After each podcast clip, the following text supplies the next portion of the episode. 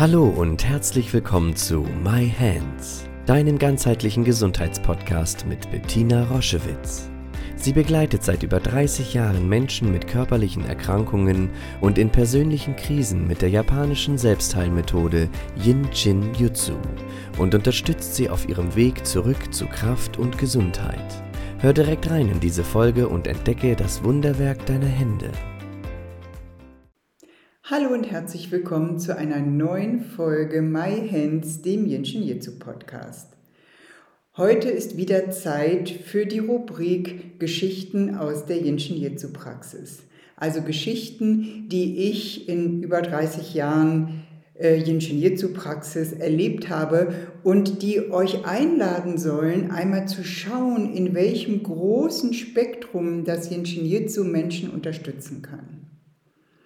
Das Thema heute ist Begleitung von Menschen, die ein Trauma erlebt haben oder an einer Traumafolgestörung leiden. Für euch zur, zum Verständnis vielleicht noch einmal, ähm, bevor ich zum Jinshin Jitsu kam, habe ich in der geschlossenen Frauenpsychiatrie gearbeitet und hatte sehr viel Kontakt mit Menschen, die psychische Ausnahmezustände erleben mussten oder eben die auch ähm, eine Traumafolgestörung hatten, die sich nicht anders helfen konnten, als das in der Klinik zu bearbeiten, was in manchen Fällen auch durchaus sinnvoll war. Danach waren die Patienten zu meinem großen Unglück auf sich gestellt. Das habe ich damals schon so erfahren. Und so ist es sehr verständlich natürlich, dass durch meine Erfahrung ähm, ich natürlich auch im Yin Jitsu so einen Blick auf das Thema Trauma hatte und ähm, ihr kennt ja das Prinzip der Anziehung, ähm, so habe ich einfach sehr, sehr viele Traumapatienten in meiner Praxis begleiten dürfen. Ich selbst habe ja auch eine Trauma, also mehrere traumatische Erlebnisse in meinem Leben. Insofern war das eine Situation der Anziehung und ein Angebot von mir der Begleitung, was ich so ganz ohne Anstrengung und ohne Bemühung, ohne dass ich mir das vorgenommen hätte, einfach so passiert ist. Was ist ein Trauma? Das Wort Trauma kommt aus dem Griechischen und heißt Wunde. Das heißt, wir haben eine seelische Wunde, wir haben etwas erlebt, was wir nicht verarbeiten konnten. Und an den Folgen leiden wir.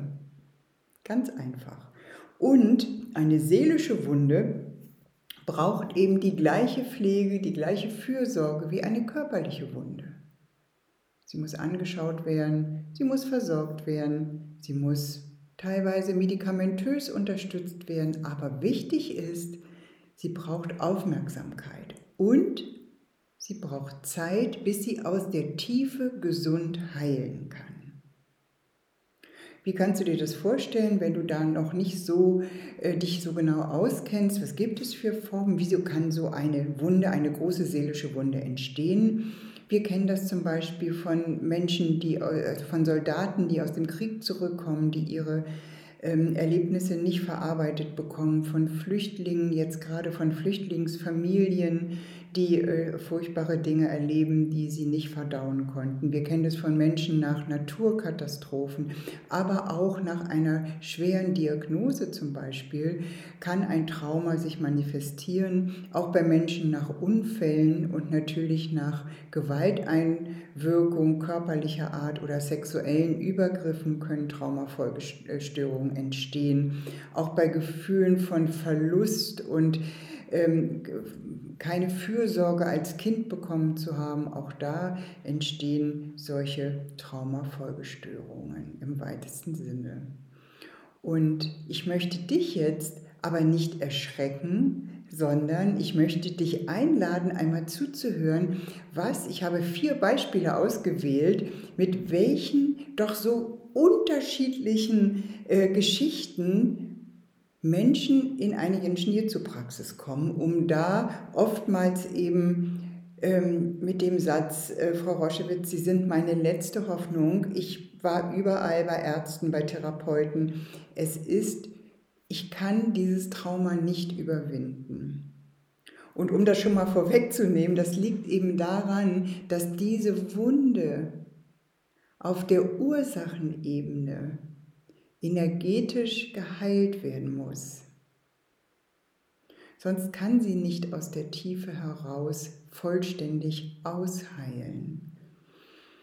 Und als mir das mit Hilfe vom Jinshinjutsu klar wurde, dass ich da etwas an der Hand habe, was ich den Menschen beibringen kann, was sie an der Hand haben und wo ich sie begleiten darf, das war ganz wundervoll. Und jetzt nehme ich dich mit auf eine kleine, sozusagen einen kleinen Praxistag bei mir mit diesen Beispielen, mit diesen vier Beispielen. Das war zum Beispiel so am Vormittag vier Patienten. Und das erste, erste kleine Patient war ein Junge, ein siebenjähriger Junge, der kam mit seiner völlig verzweifelten Mutter.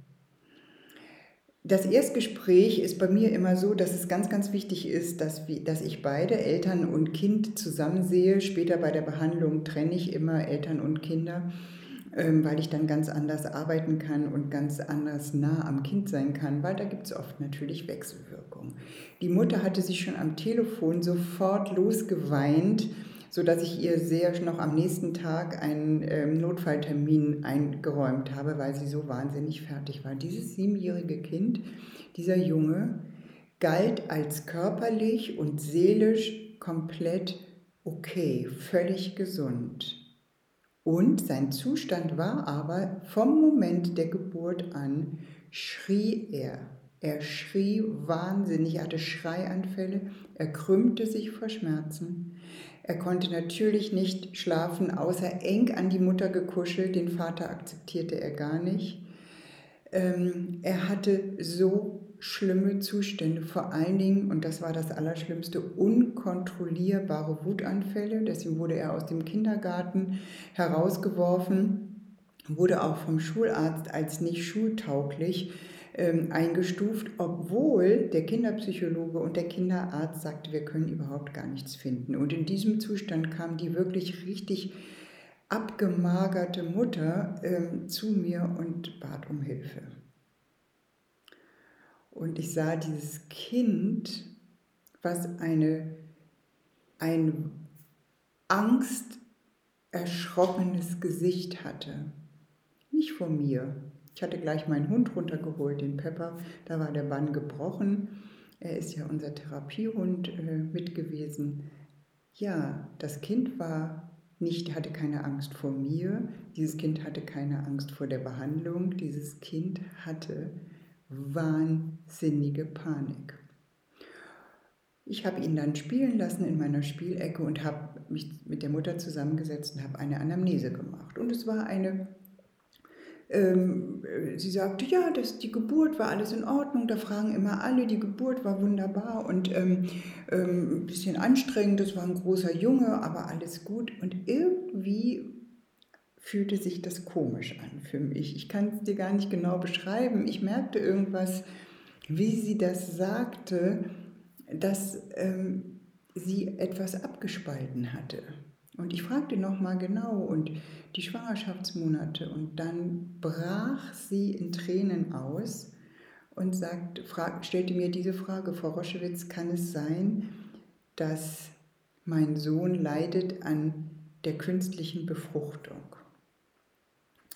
Die Mutter war also lange in einem Kinderwunschzentrum und äh, sie hatte gesagt, nach mehreren Fehlversuchen, ein einziger Versuch ist noch und sie haben ihr eben vier Embryonen eingesetzt und ähm, drei starben Monat für Monat ab, was jedes Mal sehr angstauslösend natürlich für die Mutter war, dass sie vielleicht alle Embryonen verlieren könnte. Und eins ist eben geblieben und das war dieser Junge. Und das ist nicht das erste Mal, dass ich das erlebt habe, dass Kinder eben in diesem Zustand, sie erst im Verbund waren, dass die eben so einen starken vorgeburtlichen, so ein starkes vorgeburtliches Verlustempfinden haben, dass sie, wenn sie auf der Welt sind, damit nicht klarkommen.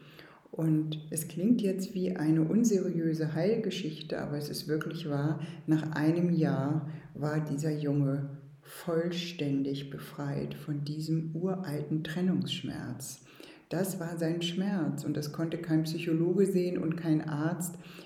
Diese, dieser energetische Schmerz hat ihn einfach dazu gebracht, dass er so außer sich war. Ich habe der Mutter Ströme beigebracht. Sie kamen ziemlich weit entfernt von Hamburg. Das heißt, ich habe erst mal einen größeren Rahmen, ihn alle zwei Wochen gesehen, die Pulse gefühlt und der Mutter gesagt, was sie machen kann.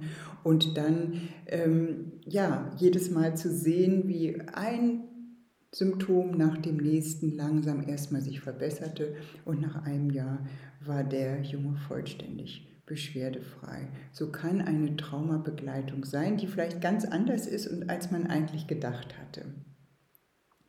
Ja, die zweite Geschichte ist von einer jungen Frau, die in die Praxis kam und ähm, unglaubliche Beziehungsprobleme hatte, immer wieder wechselnde Partner. Und sie hatte, das sagte sie auch gleich ganz bewusst, ich habe schon Therapie gemacht, ich habe das schon aufgearbeitet, ich habe extreme Verlustängste. Und ich kann mich gar nicht mehr auf eine neue Liebesbeziehung einlassen, weil ich jetzt schon, bevor ich jemanden kennenlerne, diese große Verlustängste habe. Und mit Gesprächstherapie und Konfrontationstherapie war sie nicht weitergekommen. Und sie sagte, dass sie versteht es eben überhaupt nicht, weil sie hatte eine ganz äh, wohlbehütete Kindheit. Sie hatte als Kind keine Verlustängste, gar nichts.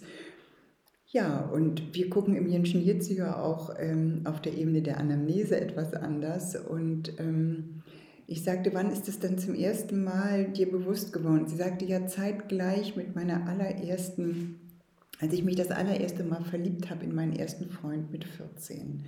Da war das gleich so, nicht wie bei Freundinnen, dass sie gleich diese extreme Verlustangst hatte. Wenn er irgendwie aus der Schule kam und ein bisschen später, dann ist sie durchgedreht und so weiter.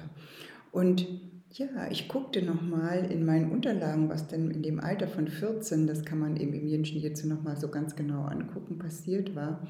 Und wenn in diesem Alter eben eine schwere, ein schweres Trauma oder eine schwere Erschütterung passiert, dann kann das sehr, sehr einen großen Einfluss haben auf die weiteren Entwicklungsschritte.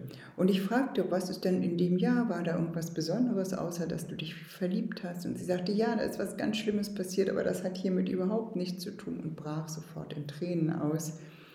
Sie musste dem Tierarzt das Okay geben, ihr geliebtes Pferd einschläfern zu lassen. Ein zwar altes Pferd, aber was sie sehr, sehr liebte und was überhaupt nicht zu erwarten war, aber es gab eben einen Darmverschluss und man konnte dem Pferd nicht mehr helfen.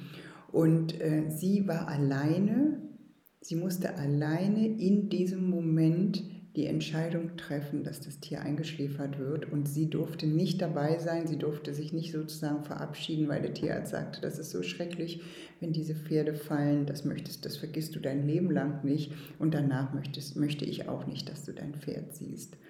Und diese Entscheidung, sich gegen das Herz praktisch zu richten und vielleicht bei dem Tier zu verweilen, bis es aus natürlicher aus einem natürlichen Grund stirbt, mit Sedativa, sowas geht eben auch, ähm, ja, musste dieses junge Mädchen diese Entscheidung treffen. Und das hat sie sich auf einer Ebene, hat sich das als Beziehungstrauma manifestiert.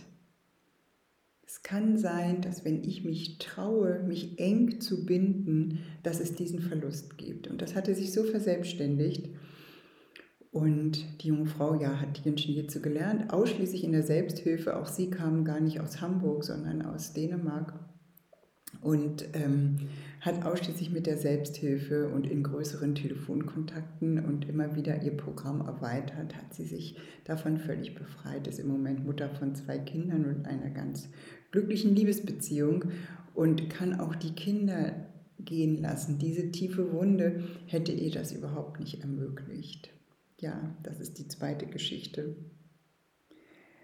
Ähm, ja, die dritte Geschichte ist von einer Frau, die zum Jinshin Jitsu kam mit Akneproblemen, also auch mit über 30 Jahren immer wieder stark blühende Akne. Und dann wissen wir ja immer, das ist die erste Tiefe unserer Hautoberfläche. Da ist irgendetwas im Argen in den ersten 15 Lebensjahren, in der ersten Tiefe. Ja, und sie fing an zu arbeiten und es wurde immer besser mit der Haut und ähm, irgendwas, sie benannte es nach einem äh, Seminar, meldete sie sich zu Wort und sagte, ja, es ist irgendwie besser geworden mit, deiner, mit meiner Haut, es geht mir irgendwie auch besser, aber gleichzeitig ist da etwas in mir, was mich, sie nannte es, was mich dauerhaft aufwühlt.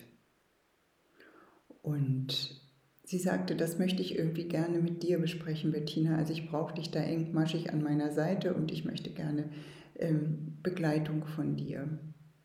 Und wir machten ein äh, Drei-Monats-Programm aus, also dass sie für drei Monate einmal in der Woche zu mir gekommen ist. Und die Pulse, wenn man die Pulse fühlt im Jenschen jetzt so, die schrien immer auf dieser emotionalen Ebene des, des Dramas sozusagen. Sie sagte auch, das fühlt sich so ein, ich habe ein innerliches Drama und ein Aufgewühltsein, ich weiß nicht, wo es herkam. Ja, und wir haben dann gearbeitet und in Träumen und in, in auch ganz viel Tränen hat, sie, hat ihr System eben einen Übergriff erinnert, der völlig verdeckt war und diese, dieses Aufbrechen der Haut war sozusagen das leitende Symptom, tiefer zu gucken. Und es war einfach jemand aus der Familie, der ähm, sie sexuell belästigt hat als ganz kleines Mädchen. Und das war in ihr, aber die Angst, das anzugucken und auf der unbewussten Ebene wurde das eben immer wieder gefüttert, aber sie konnte dazu nicht in Kontakt treten. Und was ganz entscheidend ist, wenn man mit traumatisierten Menschen arbeitet, die Liebe des Jinjitsus, diese tiefe Wertschätzung für das, was jemand erlebt hat, diese Liebe ermöglicht es, auf diese Wunden ganz klar und ganz ruhig und ganz undramatisch, aber voller Respekt und Liebe zu schauen. Und das wandelt. Das ist wie eine universelle Heilungssalbe, die auf die Wunde gegeben wird. Und ohne diese Salbe bricht es eben oftmals wieder auf. Diese Pflege ist vonnöten, damit das sich nicht abkapselt und damit so ein Trauma nicht am Lenkrad unseres Lebens sitzt. Und es ist passiert, es gehört zu unserer Geschichte, aber wenn diese Wunde geheilt ist, dann können wir stabil auf dieser Wunde stehen. Dann trägt sie uns. Ja, und wenn man in einer Yin-Shin-Jitsu-Praxis tätig ist oder wie ich ein Yin-Shin-Jitsu-Zentrum leitet, dann kommen eben auch Menschen mit schweren Diagnosen. Und das ist ja ein ganz großer gesellschaftlicher Schmerz, dass eine Diagnose gestellt wird und dann die Menschen zwar eine ähm, therapeutische oder medizinische Begleitung haben, aber nicht wirklich jemand da ist.